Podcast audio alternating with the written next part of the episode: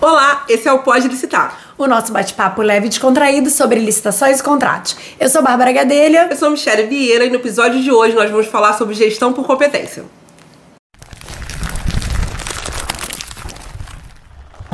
Bom, esse assunto já veio em quase todos os episódios, né? A gente fala, fala, fala e chega na gestão por competências. E hoje, para conversar com a gente sobre esse assunto, nós temos um convidado muito especial, que é o nosso colega Jader Esteves. Bem-vindo, Jader. Bárbara, Michele, é um prazer estar com vocês. Espero que a gente consiga aí, de forma descontraída, leve, tratar desse assunto aí que é primordial para a administração pública. Nós que agradecemos a sua presença aqui, Jader. É, para a gente poder contar um pouquinho do currículo do Jader, até porque a gente está falando sobre gestão por competências. Então vamos lá. O Jader é mestrando em Direito, especialista em Direito Público, bacharel em Direito Público e Ciências Navais e membro do Magistério Militar Naval. Hoje o Jader atua na Marinha do Brasil, não é isso, Jader? Isso, isso. Eu sou oficial da Marinha do Brasil. Né? A minha formação começou lá no, na Escola Naval, eu me formei como oficial do Corpo da Armada, então, inicialmente, no início da minha carreira, eu pilotava navio, né? É, e aí, logo que eu, eu cheguei, logo depois que eu me formei, eu fui para um navio em que eu ia ser o chefe de máquinas daquele navio e ele ia ter que fazer um período de reparo. E aí o pessoal me entregou uma pasta com mais de 300 pedidos de serviço e falou, olha, Jane, a partir desse momento aqui você vai fiscalizar todos esses serviços. E aí eu decidi que eu já tinha um, um, uma vontade é, anterior de fazer o curso de Direito, eu decidi, então, por investir nessa, nessa carreira aí para poder conciliar com, com, o que eu tinha que aprender e, efetivamente, exercer na Marinha do Brasil. E aí, no decorrer do tempo, algumas oportunidades foram aparecendo, uma delas foi o concurso interno para o Magistério Militar Naval, para ser professor na área de Direito Aplicado a Licitações e Contratos, que é atualmente onde eu estou. Nossa, então, pelo jeito, né, Jade? Eu, eu ia te perguntar como que você tinha conseguido estar ali na, na questão das ciências navais e, de repente, cair na gestão de contratos, nas licitações e contratos. Mas, para mim, ficou claro que foi uma questão de sobrevivência, né, Jade? Porque entregaram fiscalização de contratos para você como comumente acontece ou acontecia, né? Porque agora com a nova lei essas coisas não aconteceram mais, né? A gente vai falar, inclusive, sobre hoje, hoje no episódio, sobre gestão por competência. Então, a alta gestão não vai fazer como fizeram com o Jália. Primeiro vão capacitar, não é isso, Jália? Com certeza. Não, e, e é engraçado, porque é, a gente, é, às vezes, a gente faz, a gente tem uma formação muito específica, né? E quando a gente fala para a administração pública federal, principalmente, o pessoal é, faz um concurso já para uma área específica né, de atuação, tem uma, um curso de formação, mas dificilmente a gente tem, tem, tem um contato com licitações e contratos durante a nossa, nossa trajetória profissional. E aí, de repente, do nada, a gente acaba se deparando com a seguinte situação: nós temos que licitar. E aí? E agora, né? Como é que eu compro gente... o esparadrapo para o meu órgão? Não sei. E não estudamos isso na faculdade, né, Jader? Eu compartilho aí desse, desse não entendimento do Jader, como já falei anteriormente aqui, eu sou bióloga de formação, não entendia nada, não estudei direito. Então a gente aprende meio na marra, começa aprendendo na marra e depois vai procurando realmente cursos. É, tem muitos cursos gratuitos bacanas na, na própria ENAP, no Integra MS, né? A gente é do Ministério da Saúde, tem, tem alguns cursos que vêm pelo Integra. E tem algumas páginas muito legais também que você segue, consegue aprender, e aí a gente vai se capacitando.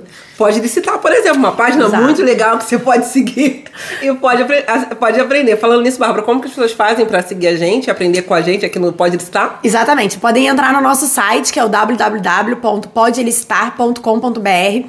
Lá a gente tem diversas matérias, a gente tem o link para as leis, para os decretos, para as INs, tem acesso ao blog, onde a gente publica alguns textos de assuntos específicos e tem algumas informações bem interessantes. Vocês conseguem uns links interessantes aí para o manual da GU é, compras sustentáveis. Então a gente consegue chegar aí nesses links que a pessoa fica, tem que pegar a minuta da GU. Tem lá no Pode Listar. E também nas redes sociais, no arroba Pode Listar. Além disso, inscreve aqui no canal, curte, compartilha os vídeos e manda seus comentários e perguntas que a gente vai responder ao longo dos episódios. A gente tá trabalhando, você tá vendo, né, Jade? Ah. Foi, ó uma, quase uma temporada de locais que você pode encontrar, a gente não pode licitar, a gente está trabalhando bastante.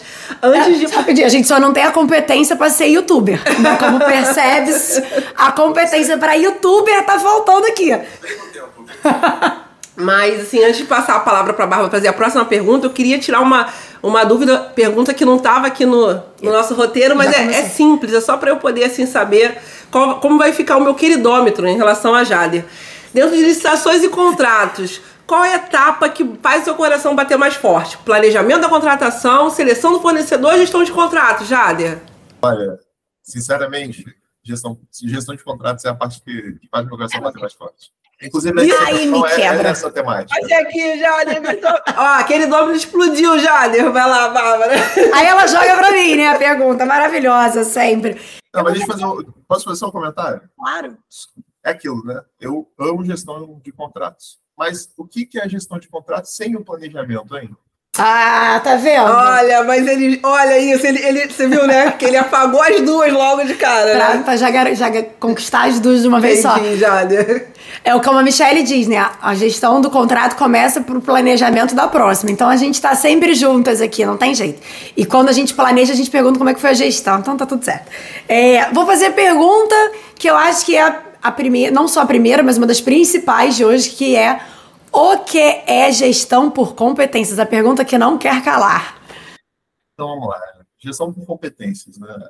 A gente pode se ater a diversos, é, diversas definições técnicas, mas eu acho que esse não é o ponto. Quando a gente fala de gestão por competência, basicamente é saber colocar a pessoa certa no local certo. Né? E, e naturalmente, a gestão por competência ela acontece de várias formas.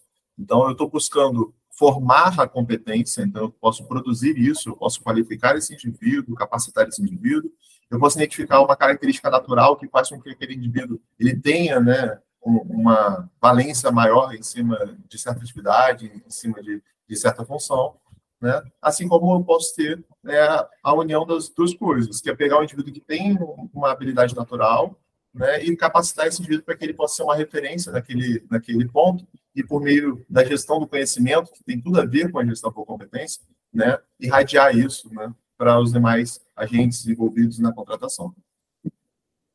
Perfeito, Jade. É, a gente estava falando no, no, em outros episódios, né? A gente estava brincando até no início dessa gravação, que gestão por competência de fato permeia todas as conversas que a gente tem aqui, todos os bate-papos, porque de fato não tem como fazer é, licitação de forma transparente, com eficiência, se a gente não pensar inicialmente na base, né? A gestão por competência é a base de tudo. E aí eu te pergunto, né? É, como fazer gestão por competência na nova lei de licitações e contratos? Ótimo.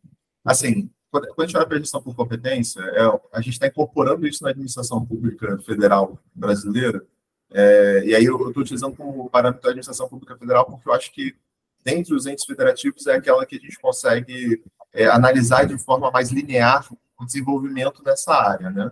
É, então, tem uma regularidade de produção normativa, de debate público, então acho que fica mais fácil a gente fazer essa análise. Obviamente, os, os demais entes federativos também têm suas, suas, seus próprios regulamentos né, e sua própria evolução. Quando a gente olha para o para a União, né, quando a gente olha para a administração pública federal, é, a gente está incorporando isso desde a década de 90. Então, a gente tem decretos específicos que vão tratar sobre a gestão de competência de forma muito mais genérica, né, não somente para a área de contratações públicas. E aí, aos poucos, por, até por uma pressão, uma pressão da própria jurisprudência do Tribunal de Contas da União, a gente foi vendo que é, a administração pública se qualificava demais em algumas áreas, mas quando se tratava de contratações públicas, ela acabava deixando de lado né, é, alguns aspectos da contratação.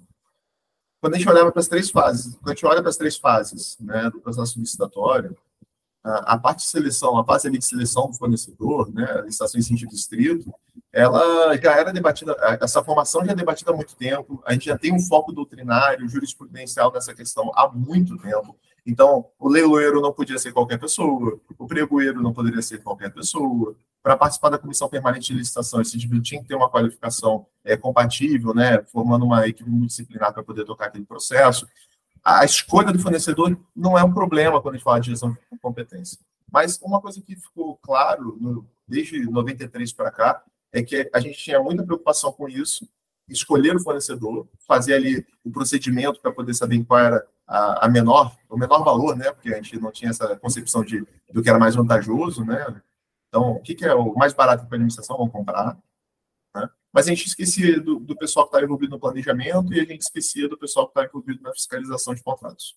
E aí o legislador, ele, né, naturalmente, esses, esses, é, esses agentes eles se conversam e aí na produção da nova licitações, a gente vem lá no artigo 7 trazendo, né, de forma explícita, que a alta administração ela deve fazer, deve promover a gestão por competência. E aí, para pressionar de forma taxativa, né, os agentes, que, os ordenadores de despesa, né, aqueles agentes que estão no, no topo ali da, da pirâmide do, do órgão, fala o seguinte, olha, a gestão por competência, além de toda, todo esse arcabouço jurídico, é, doutrinário, é, que existe, acadêmico, por trás desse, dessa definição, ainda vamos trazer para vocês aqui critérios objetivos de formação.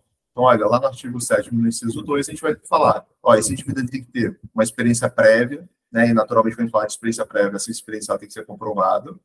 É um indivíduo que ele já entrou para trabalhar com aquilo, então nós temos alguns entes federativos que abrem concurso, por exemplo, para o indivíduo ser pregoeiro, né? Então, ele vai ter uma cobrança específica, ele vai entrar para ser pregoeiro, ele vai atuar como pregoeiro, né? Então, isso por si só já, já seria esse enquadramento ou ele vai ter uma formação compatível, e aqui é um conceito abstrato que a gente pode discutir, né? Porque aqui eu acho que, inclusive, vai ser ponto é, nos próximos anos aí, de muita discussão a nível do Tribunal de Contas da União, né? E, e no terceiro ponto é trazendo aquela formação, né, aquela qualificação né, comprovada, né, qualificação profissional comprovada de uma escola de governo, né?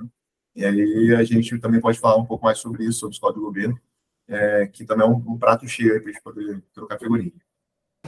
É verdade, eu acho que é, isso traz uma segurança, assim, eu pelo menos falando aqui do lado de gestão de contratos, quando as pessoas criticam a nova lei, eu, eu acabo defendendo muito, não só por esse ponto, obviamente, tem muitos, muitas questões que eu vislumbro como grandes avanços, né? A própria questão da, da, dessa questão da governança, né? Permeando toda a legislação, eu acho que é um avanço que por si só já faria com que a gente tornasse essa lei uma lei viável para a administração pública, mas no que tange ao que você acabou de falar, durante muito tempo, a gente que atuava como gestor fiscal de contratos, a gente sequer sabia se gestor era a mesma coisa que fiscal, né? Se a gente fazia a mesma coisa. Né? E somente lá com o advento da Instrução Normativa 05 de 2017 que a gente compreendeu que havia uma divisão e que haviam outros fiscais, inclusive, né? trazendo um pouquinho mais né, desse conceito de procedimental que a, que a instrução trouxe.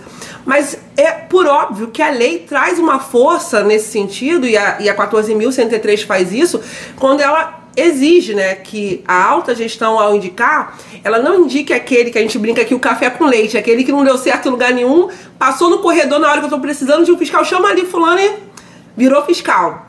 Não, não é para ser castigo, não é para ser penalização, pelo contrário, né? É um encargo de alta responsabilidade e é um desserviço não olhar essas competências.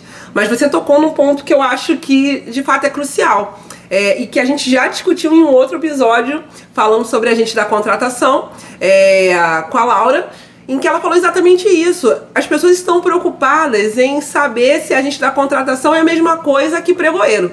As pessoas passaram dois anos querendo saber se vão, se vão ter agentes da contratação efetivos ou se pode ser cargos comissionados. Mas ninguém perguntou quem, é, como esse agente da contratação tem que ser escolhido. Que competências esse profissional tem que ter? Ele tem que ter uma aptidão diferente para o direito, é para contabilidade, e eu acho que você tocou nesse ponto, eu concordo. Quando a gente fala que esse fiscal tem que ter competências similares à atividade, quando eu olho para minha realidade, eu sou um pouco de tudo. Eu faço RH, eu faço contabilidade, eu, eu, eu, falo sobre é, questões trabalhistas. O gestor de contratos é um cara que tem um leque absurdo e que tem que estar constantemente estudando. A gente tem que fazer essa reflexão. Já vamos colocar essa sementinha já na cabeça de quem nos ouve. É, com certeza. Quando a gente fala um outro assunto recorrente aqui, a gente fala sobre governança e alta gestão. Né? E é muito importante que a alta gestão entenda a necessidade de identificar as competências dos servidores, justamente para que nesse momento ali de colocar as peças no tabuleiro, consiga conduzir de forma a valorizar as competências e colocar aquele servidor num local em que ele possa aproveitar essas competências dele de melhor maneira. É Falando sobre as escolas de governo, uma curiosidade, o segundo curso que eu fiz de licitação na vida, o primeiro que eu fiz foi lei de licitações, né? Porque minha formação é completamente. Fiz mestrado em outra coisa, doutorado em outra coisa, tá? aí vai. Como eu falei antes de começar a gravação, eu não consigo mais defender o memorial. No meu currículo, não tenho mais como explicar. Mas o segundo curso que eu fiz foi curso de formação de pregoeiros. porque eu queria entender como que funcionava o certame. Então, para mim, eu tinha feito um curso de licitação, mas tinha ficado muito nebulosa essa parte de habilitação e tal. E eu falei, cara, vou fazer um curso de pregoeira, não é para eu virar pregoeira, mas é para eu conseguir entender o que que acontece naquele dia. E aí o primeiro pregão que eu fiz, é que, que era um objeto meu, na verdade eu era requisitante ainda, quando eu comecei a fazer, quando eu fiz o curso de pregoeira eu ainda era requisitante. E aí quando foi ter o pregão desse processo que eu tinha sido meu primeiro processo, eu cheguei pro pregoeiro, que hoje é um amigo nosso, eu falei assim, eu posso acompanhar o pregão com você? Ele, mas não tem nada, assim, não tem nada. Mas eu falei, mas por favor, deixa eu acompanhar, eu quero ver como é que funciona. Porque é, é muito abstrato, você faz o curso, eu fiz o curso todo, eu concluí o curso. Mas você vê a dinâmica daquilo ali funcionando é muito interessante, né? É completamente diferente do que, que a gente vê no curso. Então, é muito importante, óbvio, você ter o curso de formação é, na escola de governo, mas eu acho que tem um estágio probatório ali, antes de você virar pregoeiro, que também deveria ser considerada, né? Antes de você pegar um certame pra, pra si, pra você ser o cara do martelinho ali, acho que você tem que ter acompanhado alguns outros, né? Assim, a, a impressão que eu tive é essa. Para você se sentir seguro, você tem que ter visto como é que aquela dinâmica acontece anteriormente. E aí, entrando então nessa questão das qualificações, eu queria te fazer uma pergunta. Quais são as opções de qualificação é, que existem hoje para esses agentes envolvidos em licitação? O que, que você visualiza de qualificação? Ah, é... Então, assim, quando a gente olha para o pessoal envolvido no processo de contratação, é, é, primeiro a gente tem que entender como é que o órgão de fato prepara esse pessoal. Né? Assim que o indivíduo ingressa na carreira pública, é, a gente já consegue ter uma noção se esse indivíduo vai estar envolvido ou não né, lá no processo licitatório, porque existem funções que são específicas para trabalhar com isso. Então, vou dar um exemplo né, que acontece na Marinha do Brasil. É, lá na Escola Naval, nós temos três corpos que são formados, né, a gente chama de, de corpo, né, é o corpo, de, o corpo da Armada, que são os oficiais que vão trabalhar nos navios, temos os fuzileiros navais, né, é o pessoal que vai projetar é, poder de, do mar para a terra, o pessoal que vai desembarcar dos navios, né, que vai tomar as cabeças de praia. Nós temos um corpo de intendentes, que são os oficiais que vão ficar responsáveis pela parte administrativa.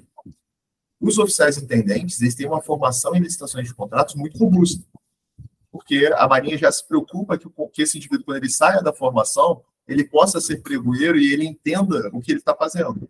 Então, ele vai fazer, é, ele vai ter um curso pregoeiro, ele vai passar por um estágio probatório, né, ele vai fazer, é, vai ficar um período em cada é, organização militar para ter uma noção de como que é cada contratação, que, que, quais são as peculiaridades do local. Então, essa formação dele é excelente e ele já chega pronto para trabalhar com licitações de contratos. E entendo, a gente não está falando de alguém formado em direito, porque a escola naval, o pessoal sai de lá, por exemplo, com, com um bacharelado em ciências navais. Então, eu estou trazendo isso para a minha realidade porque eu acho que é mais fácil de eu exemplificar. Então, esse é o primeiro ponto. Durante o curso de formação, a gente pode ter já é, delimitando é, a atuação desse indivíduo pós é, onde ele vai trabalhar e, e, e já preparar esse, esse indivíduo para poder ter um currículo estabelecido ali na área de contratações públicas. Ah, mas quando a gente fala de seleção do fornecedor é mais simples, né? Como eu falei, a administração pública tem um fetiche na parte de escolha do fornecedor. É, mas, ok, o pessoal do planejamento normalmente é uma área técnica, um setor requisitante, ou indivíduo que não tem muito contato com essa temática. Como é que esse indivíduo pode se preparar? E aí a lei traz lá dois, três critérios, três critérios né, para a gente, mas a nível de, de formação a posteriori são dois, que é a formação compatível e é, também a questão da, da escola de governo. E essa formação compatível é muito ampla, é muito genérica. Então, eu já peguei algumas, é, alguns, algumas consultas feitas à, à, à AGU, algumas consultas feitas à CGU, algumas consultas feitas ao TCU, no sentido de perguntar, olha, o curso que eu ministro aqui no, no meu órgão, ele é válido como formação compatível? Porque às vezes a gente tem um órgão que vai ministrar um curso e aí a gente quer saber, olha, não é, não é escola de governo, mas vem cá, esse curso, por não ser escola de governo, ele deixa de ser compatível ou não? Eu quero fazer um curso numa, numa consultoria privada aqui agora, né? a gente sabe que existem algumas, é, de renome, com um corpo docente capacitado. É, isso não vai ser considerado formação compatível. Então, esse ponto eu acho que ainda está um pouco nebuloso. Naturalmente, a gente vai ter que discutir isso é, academicamente, é, junto com os órgãos de controle, né, para poder entender como é que vai ser essa baliza, que infelizmente a gente trabalha muito com isso. Eu gostaria que é, o Poder Executivo, é, na sua função atípica de legislar, ele pudesse ser um pouco mais preciso com relação a essas questões, já que a gente tem uma margem discricionária para poder delimitar o que, é o que pode ser considerado ou não é, formação compatível, né? mas assim, a gente não tem nada muito específico, então a gente acaba trabalhando muito com o que o, o controle fala que pode e que não pode. Né? Então, acho que essa questão da formação compatível é algo mais abstrato, e aí o pessoal, eu recomendo para o pessoal, todo, todo tipo de curso, apresentação, palestra, simpósio, é tudo que o pessoal for acompanhando, né, que o pessoal vá registrando isso na, no seu, nas suas fichas é, profissionais, porque futuramente isso pode vir é, a dar, a justamente proteger né, a autoridade competente que está designando aquele agente, no sentido de falar, olha, é, ele não fez, ele não teve isso na formação dele, mas ele fez N, N participações aqui, N cursinhos, de três dias, de uma semana, duas semanas, simpósio, que, de certa forma, vão qualificando ele é, dentro dessa perspectiva de formação compatível. E aí, o terceiro ponto é a questão da escola de governo.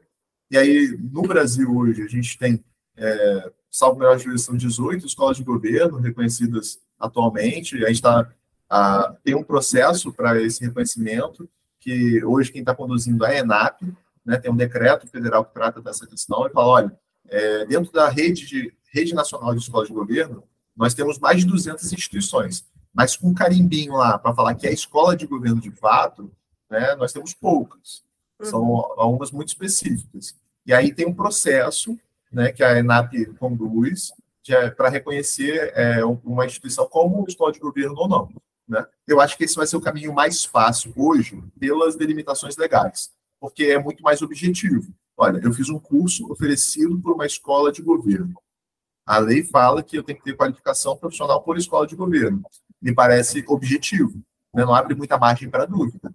A, a, questão de, ah, não, mas o curso não é tão bom, o curso poderia ser maior, o curso poderia ser é menor, é, o curso não é prático, o curso é teórico. Isso aí são outros 500. Aí é um debate que eu acho que é, não, não, cabe tanto quando a gente olha para a norma, né? Isso vai ser mais uma questão de analisar no médio e longo prazo os impactos do, dessa imposição legal. Mas é fato, a escola de governo está lá de forma objetiva. E aí temos a ENAP, né? nós temos é, a escola do Tribunal de Constituição da União, nós temos o, do Ministério da Saúde. Então, são algumas escolas né, que são, têm esse carimbinho lá, essa certificação como escola de governo, e que vão ser, é, que eu acho que vão ser um instrumento para qualquer ente federativo, né? não somente federal, mas é, estados municípios, do pessoal poder se qualificar é, e poder atuar na área de licitações e contratos. É bem interessante porque, como você colocou no, na Marinha do Brasil, vocês já têm essa formação no, no, durante a intendência, né? Para quem escolhe a intendência. E vocês, eventualmente, tem alguns lugares em que o concurso tem vaga para pregoeiro. Mas a gente pegar na grande maioria, não tem um concurso para pregoeiro. É um concurso é. para agente administrativo, analista, né? Enfim, é, é um nome genérico que muitas vezes é qualquer nível superior, inclusive, né? A, a, o critério para é. entrar. Então é interessante a gente ter essa opção 3, que é, que é fazer um curso, porque às vezes a pessoa entrou, nem pretendia, às vezes, trabalhar com licitação ou contrato, mas que através dessas escolas de governo, dos cursos, dos congressos e tudo, ela começa a fazer uma capacitação e um direcionamento dentro dessa carreira pública em que ela está apta a conduzir, a ser responsável por um serviço, às vezes um serviço de licitação, um serviço de compras, né, uma divisão de suprimentos. E se ela estudou, ainda que fora da, da graduação, mas se ela conseguiu se capacitar, ela está apta realmente a conduzir aquele, aquele serviço. É, é bastante interessante isso. E acho que é até uma lógica, né, que desmistifica um pouquinho esse desespero do agente em ser designado, porque é, eu, eu, tenho a sensação que para vocês, né, que estão já sendo preparados para algum momento, né, esse grupo, né, virar pregoeiro, isso já, tá, já, vai, já vai entrando, já vai fazendo parte, né? Então, quando você de fato é designado, aquilo não soa como um castigo. É, e, e pra gente que acaba sendo sorteado né, nas outras esferas, as pessoas meio que fogem. Então, acho que é uma lógica que poderia ser né, multiplicada, é aquela velha máxima, né? A gente não precisa inventar a roda, a gente pode buscar boas práticas. Acho que a Marinha, nesse sentido, está trazendo uma boa prática. É. É, e acho que os próximos concursos, inclusive nas próximas, nas, em todas as esferas, seja executivo, legislativo, seja qual for, dada hoje, dado esse olhar hoje da nova lei que traz essa, essa necessidade né, de profissionalizar, né, de melhor trazer competências para essa área, talvez os próprios concursos já venham mais elaborados com essa lógica de que esse agente né, já vai ser preparado de alguma forma para mais cedo ou mais tarde atuar como um pregoeiro, atuar como um fiscal de contratos ou outro agente de licitação. É, desculpa. Ah, fica à vontade. É eu, você, é, vocês estão falando e eu estou lembrando de algumas coisas assim, né? É, quando a gente fala, por exemplo, eu, eu falo da Marinha do Brasil, mas naturalmente nós temos N órgãos como referência, né? É, porque eu tô, é a minha casa, então fica mais fácil eu falar. A, a Marinha, ela, por exemplo, forma os, os, oficiais intendentes lá na Escola Naval, tem o pessoal também que vem, vem, já faz uma faculdade aqui fora e entra por, outra, por outro caminho, né, que a gente chama o quadro complementar. Mas a, hoje, por exemplo, eu ministro aula no Centro de, de é, no Centro de Instrução e Adestramento atualmente em Newton Braga, que é o CIANE. Esse centro, ele é um centro que ele é basicamente a sua maior atividade hoje é a formação é, dos militares que não têm contato na formação inicial com licitações de contratos. Então, por exemplo, lá a gente tem estágio de, sobre gestão e fiscalização de contratos, o básico, a gente tem é, fiscalização de obras civis de engenharia, fiscalização contratos chique, que a gente sabe que tem, um, tem suas peculiaridades. Outro universo. Tem, exatamente. Aí temos é, parte de planejamento, licitações sustentáveis, então, nós temos um corpo docente que eh, trabalha com esses cursos, são cursos de três dias, uma semana, depende né, eh, da natureza, até porque a gente sabe que o pessoal continua trabalhando, o pessoal continua tendo suas atividades no dia a dia, e aí a gente também quer ter adesão. E a gente tem investido muito nessa questão né, de, de formação para quem não é da área, porque por mais que a gente fale, olha, é, o agente de contratação, e eu acho que o agente de contratação ele vai acabar tendo um, um, um grau, uma, a gente vai ter que ser mais rigoroso com a formação desse indivíduo porque o agente de contratação ele vem para substituir, substituir uma comissão. Né? O que a gente fazia antes em formato de colegiado, agora a gente vai fazer unipessoal. E aí esse indivíduo, ele não é só conduzir aquele processinho ali, né, abrir o sistema, ver qual o melhor lance, não. Ele, ele participa do processo como um todo, porque ele tem que fazer o processo andar. Então ele tem que andar, ele tem que entender um pouco de planejamento, ele tem que entender sobre o processo de escolha, ele tem que entender sobre a gestão contratual, ele acaba sendo um aspecto mais amplo. Mas quando a gente olha, por exemplo, a equipe de planejamento, olha, eu, eu, preciso de fato me preocupar que todos, todos os indivíduos tenham contato com licitações de contratos. Eu posso ter uma equipe multidisciplinar que se apoie, porque gestão de competência é isso também. Né? É, saber que, olha, eu não tenho um indivíduo que vai resolver o problema, mas se eu conseguir pegar esses dois indivíduos que têm capacidades peculiares aqui, que somadas vão atender o objetivo, né, o interesse da administração, por que não formar, não formar essa dupla e tocar o barco? Né? Então, isso a gente está falando para fiscalização, é para o planejamento, se a gente está falando para fiscalização, né? Tudo são equipes. Então, dá para informar uma equipe multidisciplinar, dá para a gente poder analisar as competências de cada um, somar esforços, conhecimentos, né? Para poder atingir, de fato, o objetivo.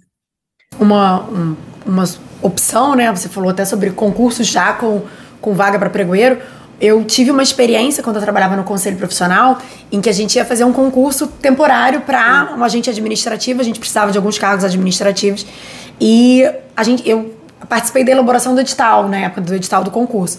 E a gente colocou, eu, eu na época era coordenadora de licitação do, do conselho. Então eu tinha que puxar brasa para minha sardinha, né? Até porque a gente estava implementando a licitação lá com um déficit imenso de, de pessoas que podiam atuar nessa área e a gente colocou uma pontuação diferente na prova de títulos. Hum. Então, quem tinha curso de licitação ganhava, tipo, um ponto a mais na prova de título, sabe? Porque aí não é que a vaga era para quem conhecia a licitação, mas quem conhecia ganhava algum ponto extra porque era a nossa preferência, a gente precisava de alguém para dar esse suporte. Então, às vezes é um caminho, né? Você colocar quem já tenha curso na área, você pontuar diferente no concurso, porque aí ele já vem com alguma capacitação de casa, né? A gente vai aprimorar, mas ele já não vem totalmente cru. Ele já aprendeu alguma coisa. Então, é uma, é uma sugestão aí, algo que eu já fiz, né, no passado e que, que deu certo. Teve um resultado legal. A governança tem muito disso, né? A, gente bate, vocês bateram muito na questão da governança que tem tudo a ver com gestão por competência. Só que a gente, no Brasil, infelizmente, ainda acha que governança é contabilidade. A gente acha que governança é, é controle. Não é. Né? Então, por exemplo, fazer uma seleção para quem vai entrar no meu órgão, estabelecendo alguns critérios, visando justamente é, dividir esforços, porque é isso. Hoje a gente está falando de concurso público num nível de, de exigência que é totalmente diferente do concurso público que era realizado há 20 anos atrás. Hoje, concurso público, o pessoal está num grau né, de conhecimento, é uma competição, né? Que a gente pega as provas e a gente fica assustado. É. A gente trabalha com o tema, a gente estuda o tema, a gente pega as questões e fala assim, eita, né? Isso aqui não, eu não estava preparado para esse tipo de pergunta. Então a gente pode fazer isso, a gente pode terceirizar. Olha, para você participar da, da administração pública, né, obviamente a gente vai se preocupar com essa informação, mas a gente já gostaria que você trouxesse uma bagagem. E isso, é, alguns órgãos já fazem com excelência há muito tempo, não obviamente na área de, de licitações, mas nas suas áreas, é, nas suas atividades fins. Né? Então, por exemplo, universidades federais, concurso para ser professor, né, a prova de título toda é focada na produção acadêmica. E tem tudo a ver. Faz todo sentido. É, o mínimo é ter mestrado, mas quem tem doutorado tem uma pontuação maior. É, é, mais ou menos isso, né? O mínimo é ter nível superior, mas se você tiver um curso complementar de no mínimo tantas horas, enfim, nessa área você vai ganhar mais pontos e eu garanto de que entre alguém que já veio com essa bagagem. Isso. Ah, eu, o meu concurso mesmo para o magistério, né? É um concurso interno que a Marinha abriu. Eu sou oficial da Armada, então eu estava na navio, eu estava no mar. E aí eu fazia minha faculdade do jeito que dava, pós-graduação final de semana, uma loucura. E aí abriu um concurso que tinha algumas exigências profissionais mínimas e um ponto que era o quê? Olha, é, formação acadêmica desejada, no mínimo, de pós-graduação na área de direito administrativo e direito público. Já foi um, um divisor de águas. Né? Então, então, isso já, já delimitou quem poderia participar do certame porque o foco era o quê? Era ter alguém para ministrar aulas na área de direito aplicado às decisões de contratos. Então, a Maria não teria que se preocupar em formar esse indivíduo. Ela pega dentro do seu corpo técnico, dentro dos, dos seus profissionais, né, aquele indivíduo que já tem essa competência. Isso é também gestão com competência. Selecionar também. Né? Então, a gente tem, também que levar isso em consideração. É isso. Eu acho que é, a, tanto a, a experiência do Jader quanto a que a, que a Bárbara trouxe é, tá com foco no resultado, né? Porque do que adianta eu fazer esse concurso extremamente difícil, em que você tem ali pessoas que conhecem muito, né, do, do tema, teoricamente, mas que talvez não vão conseguir desempenhar essa atividade porque às vezes a teoria não está tão próximo da prática, né? Então você conseguir de fato selecionar dentro do seu corpo pessoas já mais próximas da realidade, você né, reduz uma caminhada significativa, né? E o resultado, obviamente, está mais próximo do desejado. Nesse sentido, caminhando nesse entendimento, Jader, eu queria te perguntar como que você entende assim, qual é a fase, né? É, ou as fases de contratação mais deficitária para você no que tange a qualificação dos agentes que atuam com a licitação? Essa pergunta, é, é, eu acho que é uma pergunta muito importante quando a gente começa a analisar qual vai ser o foco de quem estiver à frente de um órgão público em como ele vai concentrar suas energias, né? Onde ele tem que mirar a formação do seu pessoal. Então, naturalmente, eu não tenho como responder de forma genérica por todos os órgãos. Né? Então, o, o, que eu posso dizer é, quando a gente pega, por exemplo, o painel, tá? e aí eu, eu sempre recomendo que o pessoal faça isso, porque é uma ótima ferramenta.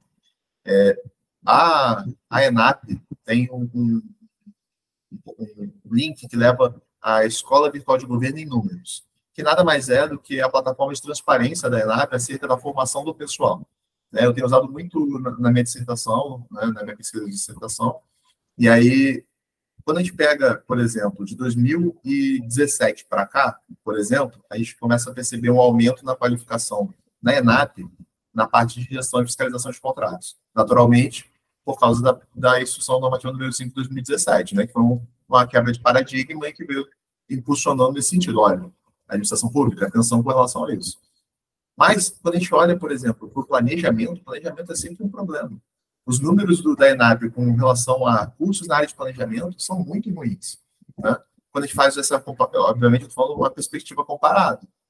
Né? Então, curso de pregoeiro, muitos, né?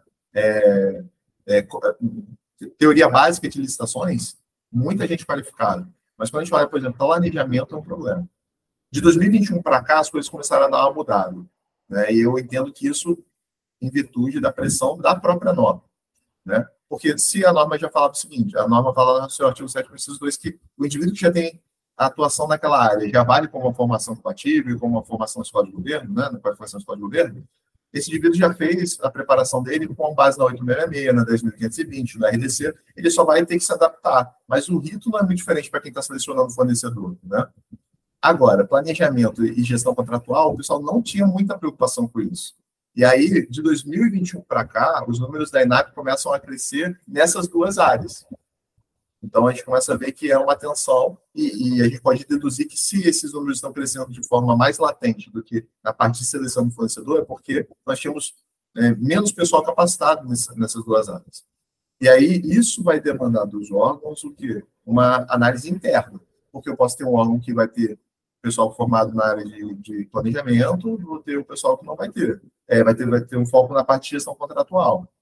Então, o que eu acho que é interessante o pessoal entender é, primeiro, fato é, planejamento e a gestão contratual são, são áreas deficientes na administração pública como um todo.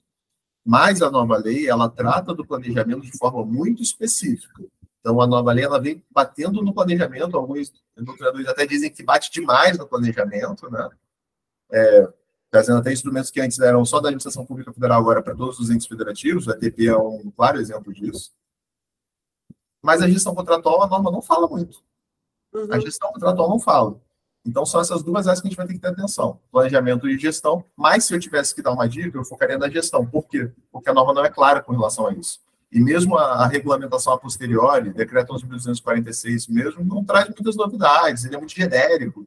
Né? Ele acaba passando a bola para o próprio órgão, falar, olha, meu amigo, você pode, dentro aí, observando o que tem nesse decreto, que você faz o que você quiser. Então, assim, até saiu o manual que estão prometendo, né? Que a norma promete um manual. Vamos é. como será esse manual. Eu estou esperando. Estou assim, esperando ansioso. Esperando ansioso por esse manual. Mas a gente não vê muito, é, muitas questões específicas nessa área. Então o pessoal vai ter que se qualificar mais, porque não adianta. Todos os problemas contratuais acabam desembocando na execução. Então, o planejamento vai ter o seu arrasto, vai trazer um arrasto problemático, tanto para a seleção do fornecedor quanto para a gestão, mas a gente só descobre o problema de fato durante a execução do contrato. E aí, esse indivíduo não tendo qualificação, aí é o pior dos mundos, porque eu tenho todos os problemas aparecendo a uma para o indivíduo que não tem noção do que está fazendo. Aí é, é a fórmula do desastre. Então, eu focaria muito na qualificação desses dois, dessas duas etapas, mas, naturalmente, hoje entendo que a gestão de contratos, até por uma ausência normativa, acaba sendo o foco aí da qualificação do pessoal. É interessante porque, se você for pensar em termos legais e de obrigação, para ser pregoeiro ou agente da contratação, você tem que ter um curso na escola de governo. Para ser fiscal de contrato, tem aquela questão de você não pode negar, e o que você pode dizer é: eu preciso me capacitar. Então acaba que também existe um crescente de pessoas fazendo cursos nesse sentido, porque elas são meio obrigadas a se capacitar, já que elas não podem negar fiscal de contrato. Agora, para ser planejador, meu anjo, é qualquer um é quem tá aí à toa na vida. Então, realmente, você não tem uma formação direcionada ou específica para planejamento da contratação. Inclusive, agora, o que a gente vem falando muito, agora o requisitante faz parte dessa plane... desse planejamento de maneira formal. Então, é o usuário do material. É você pegar realmente a pessoa que iria usar o material e trazê-la para dentro do planejamento.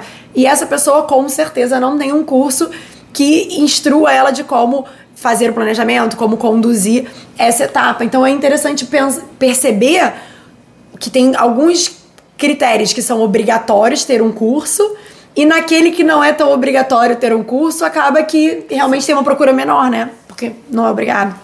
Não, e já lhe tocou esse ponto, é um ponto que eu acho que valeria um outro episódio, porque me incomoda verdadeiramente esse olhar que não só a administração tem, mas como os próprios licitantes têm para etapa de gestão. E aí eu estou falando uhum. da gestão porque Sim. o licitante, por vezes, não está dentro da parte do planejamento, né?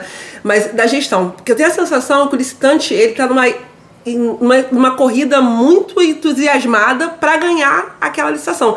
Ele coloca todos os esforços dele ali dentro, a ponto, inclusive, de dar lances que ele não vai poder depois cumprir. cumprir mas depois que ele leva aquele objeto tão desejado, ele, ele se esquece, ele, é, é como se não houvesse a etapa de gestão de contratos. Então, assim, é, eu sempre falo sobre uma, uma questão que é uma boa prática, a própria IN traz isso da reunião inaugural do contrato, e eu uso dentro dos, dos meus contratos essa reunião, inclusive para passar o TR as questões mais importantes do TR, eu leio com, com o fornecedor que venceu a licitação.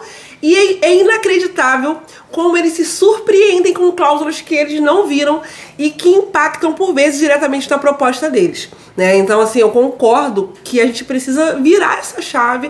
A, a seleção do fornecedor é importantíssima, mas a administração nos últimos anos vem privilegiar essa etapa com tudo que a gente já conversou. Uh, a etapa do planejamento da contratação eu acho que ainda é uma eterna, uma grande interrogação na cabeça das pessoas. Né? É, dentro do meu serviço, claro, cada órgão tem a sua estrutura. Dentro do meu serviço, a gente acaba também fazendo parte do planejamento da contratação. É, tem, tem corrente que diz que o gestor nem deveria estar dentro, outras que entende que deveria. Mas a gente acaba participando como equipe de planejamento da, planejamento da contratação. E por vezes eu vejo que até os gestores que estavam dentro do processo, na hora que eles têm que expressar tudo que eles passaram de, de dificuldade, isso foge, as pessoas não sabem consolidar, concatenar ideias. Então eu acho que a gente tem um desafio enorme pela frente, de fato, concordo mais uma vez com você, Jarder. É, etapa do planejamento da contratação, gestão de contratos é, são etapas, são fases muito deficitárias ainda e eu não sei se a gente já acordou verdadeiramente para isso. Fica aí mais uma vez a reflexão. Essa questão que você falou dos licitantes, hein? pegando o gancho já para a próxima pergunta que a gente vai fazer, é muito importante isso que você falou, porque eles se dedicam a ler no TR, no edital, como que participa do certame. Mas tem alguns pedacinhos, lá no ETP já tem também, muitos quesitos importantes para o dimensionamento da proposta, para que ele consiga chegar num número que vai ser factível com a execução daquele contrato. Né? Inclusive com relação ao orçamento sigiloso, se a gente divulga ou não o orçamento, é importante, assim, no meu órgão a gente usa orçamento sigiloso. Porque a gente obriga o licitante a calcular. Ele precisa calcular o custo dele.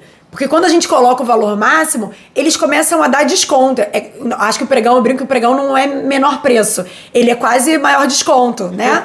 Porque ele tem o teto. Então eles vão dando desconto ali, mas ele não sabe se aquele desconto que ele deu, ele consegue bancar ao longo do período de, de vigência daquele Sim. contrato. Então é importante que quando a gente faz um termo de referência, a gente se debruça sobre cláusulas de dimensionamento da proposta e as empresas também precisam estar preparadas para ler essas cláusulas e analisar como que elas vão executar o contrato conforme está escrito ali, né? Não, e eu vou passar já a, a palavra para Bárbara, mas é que de fato esse, essa parte me deixa extremamente angustiada e eu vou além. O, o, o, por vezes o licitante, além dele não compreender que a etapa de execução é uma etapa extremamente importante para ele, eles também não sabem é, pleitear os seus próprios direitos dentro dessa etapa. Então, assim, às vezes o contrato ele fica desequilibrado porque o próprio licitante, além de já ter afundado a sua proposta, ele não sabe reajustar, ele não sabe repactuar, ele não sabe fazer custos não renováveis, ele não sabe gerir tua mão de obra, né? Que deveria ser a, a parte de expertise, às vezes, num contrato de mão de obra. Então, é, a gente precisa não só a administração pública, como licitante que nos ouve nesse momento. Deem atenção para a etapa de gestão de contratos. A gente que tem que contar para ele que isso é uma convenção nova, né? É. Para atualizar o salário das pessoas. Que, olha, se você quiser, pode reequilibrar o contrato, favor, hein? Existe favor. essa possibilidade. Então, fica a dica. Pegando aí essa ideia, então, a gente tem uma pergunta que é como preparar o meu órgão e as empresas, né? Opa. né? Os dois lados aí para esses novos parâmetros de qualificação dentro da nova lei de licitações, Jader? Isso que vocês comentaram, para mim, eu acho que vai, vai ser um divisor de águas no, nos próximos anos. A gente tem que começar a, a desmistificar essa relação administração pública e empresas contratadas.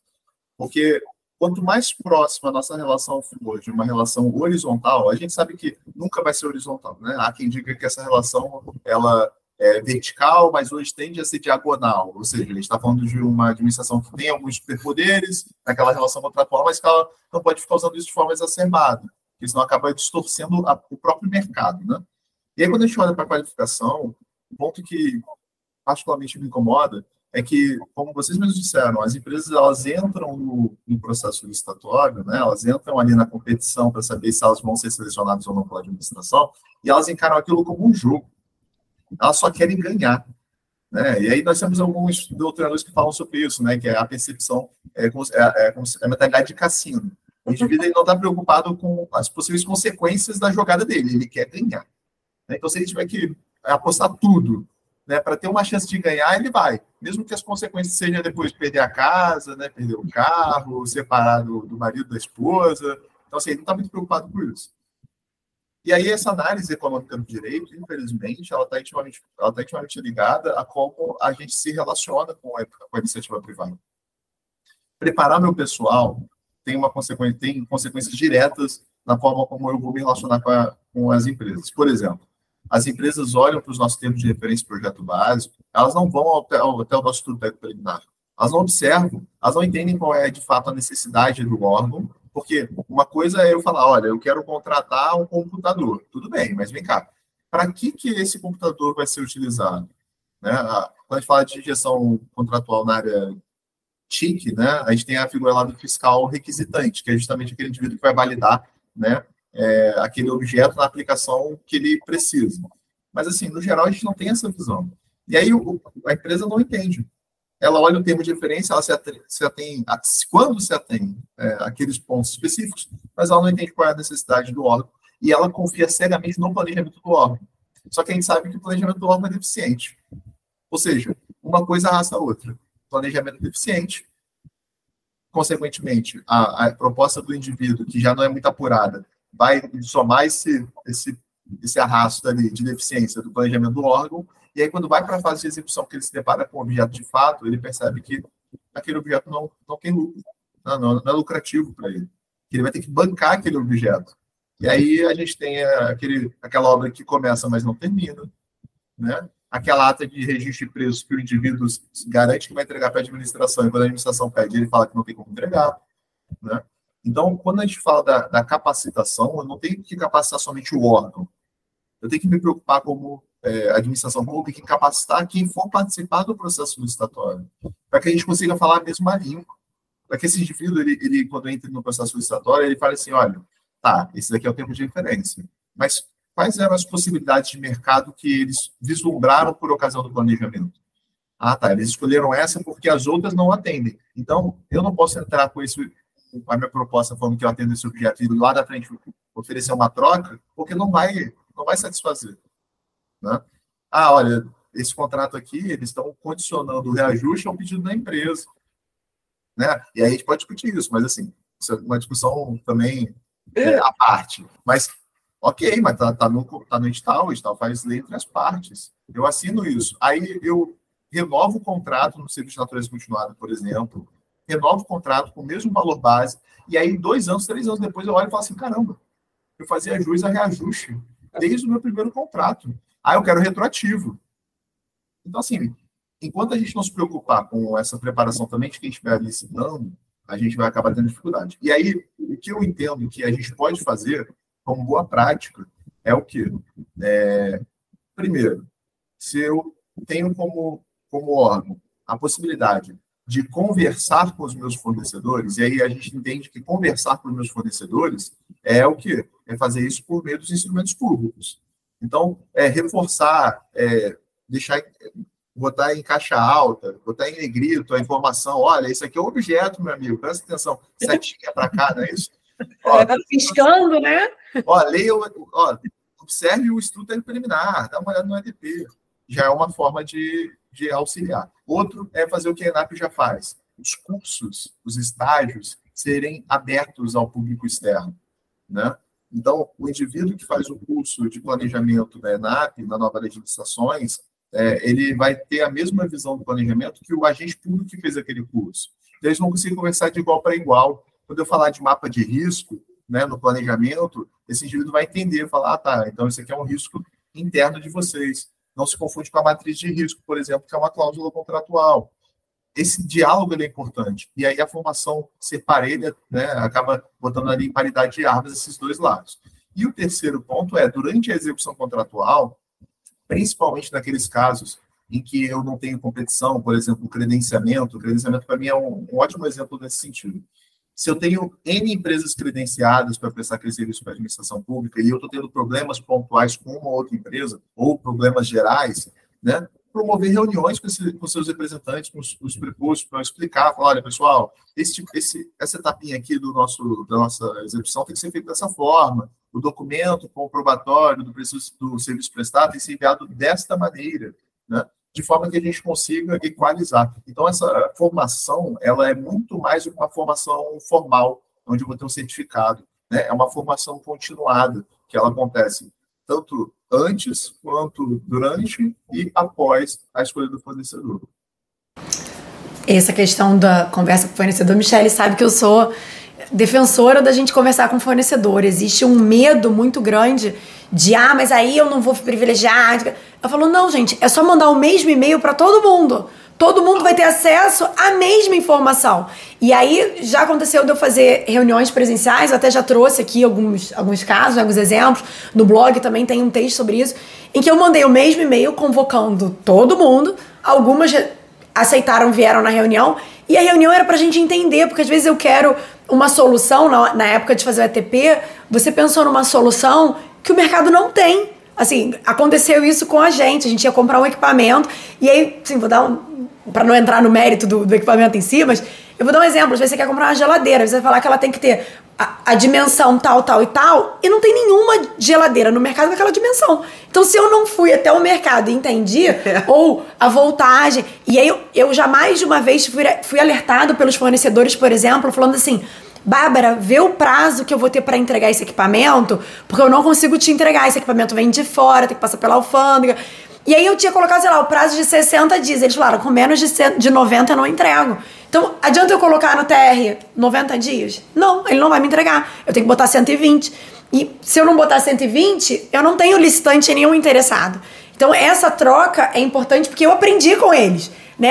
Acaba que é uma troca mútua, não apenas eu estou dando as informações para ele, ó, mercado, eu pretendo comprar uma porção de equipamentos ano que vem. Ele também já vai se preparar. Mas ele também vai me dar quais são as condições que o mercado tem para que eu possa escrever no meu tempo de referência algo execuível. Não adianta eu colocar algo que é inexecuível que ninguém vai poder participar, né? Olha, quando eu digo que estamos falando de gestão por competência, mas a gente permeou bastante essa questão da execução do contrato, no mais. Ah quando eu digo que esse tema é maravilhoso, ninguém me acredita. Eu não sei nem por que nesse universo as pessoas não querem ser gestores de, de fiscais de contratos. Porque o tempo correu. Aliás, ele acabou e eu tô arrasada com isso. Porque eu quero continuar falando.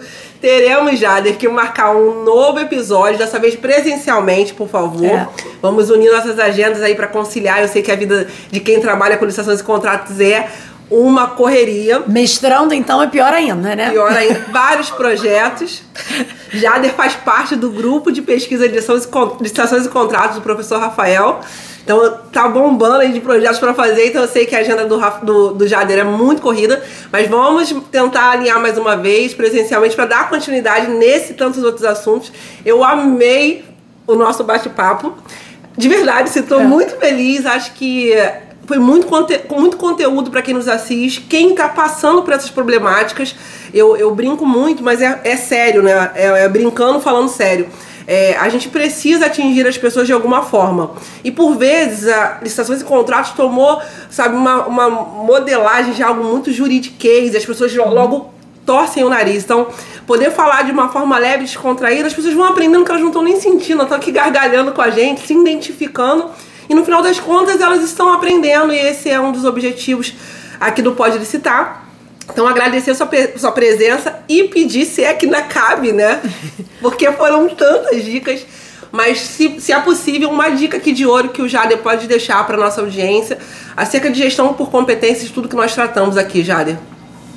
Olha, a dica que eu dou né, nessa, nessa visão aí da gestão por competências é empresas que vão licitar, que vão contratar junto à administração pública. E a administração pública que tem que licitar, ou seja, toda a administração, tenha no seu órgão uma, uma, uma relação né, com competências de cada um dos seus agentes né, que vão estar envolvidos nesse processo. Né, seja na empresa ali o, o pessoal do, do setor jurídico, do RH, setor de compras, quem quer que seja, né, tem uma relação com as competências, tanto as competências formais, aquelas atinentes aos seus respectivos cargos, funções, etc., mas também aquelas que extrapolam a, a, o campo ali profissional, que a pessoa tem no seu âmbito pessoal. Porque às vezes é nessa habilidade ali que a gente vai conseguir fazer a distinção entre uma boa contratação ou não. É um indivíduo que não, não é da área de licitações e contratos, como eu não era, né? mas que continua estudando por fora, que gosta do tema, que tem um, um, carinho especial pela questão e que vai poder contribuir. No final das contas, a administração pública no geral, né? E aí, obviamente, agora eu trazendo para a administração pública, não da iniciativa privada, mas na administração pública a gente costuma receber os mesmos salários que os nossos companheiros, né? Então a gente entra para um certame, a gente recebe o mesmo trabalho, é o mesmo salário, independentemente do trabalho que a gente exerce. Então, a melhor forma de eu potencializar o trabalho desse indivíduo é pegar o que ele gosta e deixar ele trabalhar com o que ele gosta. Que ele não faz por dinheiro, ele faz por uma questão de brilho pessoal, né, de é, prazer. E aí isso faz toda a diferença e, e carrega aí consigo é, consequências muito positivas para todo mundo, né, para o país como um todo. Maravilhoso isso que você falou, Jader. É, é verdadeiramente o meu sentimento né? Porque a gente vai receber o mesmo salário no final do mês, se a gente tiver produzido ou não tiver produzido. Então, se a gente trabalhar com o que a gente gosta, a gente vai produzir muito mais do que se a gente estiver ali só para cumprir a hora no Ciref. Não tenho dúvida nenhuma disso. Jader, como que as pessoas fazem para acompanhar mais dicas, mais assuntos maravilhosos que você possa trazer nas redes sociais? Passa pra gente seu contato. Hoje nas redes sociais, né, eu, eu uso muito o Instagram. Confesso que eu tô um pouquinho é, out aí, porque eu estou terminando minha dissertação, e aí, naturalmente, tem vários projetos aí externos. Tem poética. Pesquisa, é, aí eu, eu até botei lá no grupo, no, no Instagram, falei, estou dando uma pausa, mas jader.esteves, tá? arroba jader.esteves, o pessoal pode seguir, volta e meia, toda semana eu publico os boletins de jurisprudência do Tribunal de Constituição da União, um compromisso semanal que eu, tenho, né, e eu sempre que posso faço uma postagem, trago um conteúdo interessante pessoal. Maravilhoso, Jader. Muito obrigada pela sua presença. Foi muito legal esse nosso bate-papo hoje. Esse assunto, ele vem em todos os episódios, então a gente poder fazer um episódio dedicado a ele com alguém que entende tanto quanto você foi realmente maravilhoso. E para quem quiser seguir a gente aqui no Pode Listar, como que eles fazem, Bárbara? Só entrar na nossa rede social, arroba Podlistar. Também tem o site, www.podlistar.com.br. Manda aqui no YouTube, nos comentários, as suas dúvidas. Conta pra gente se você trabalha em algum lugar que você consegue conciliar a sua competência, a sua vontade, seu desejo com aquilo que você faz. É isso. Jade, muito obrigada, foi um prazer. Até breve. Eu que agradeço a oportunidade e continuem democratizando o conhecimento para todo mundo. É Obrigada, Jade. Tchau. tchau, tchau. Até a próxima.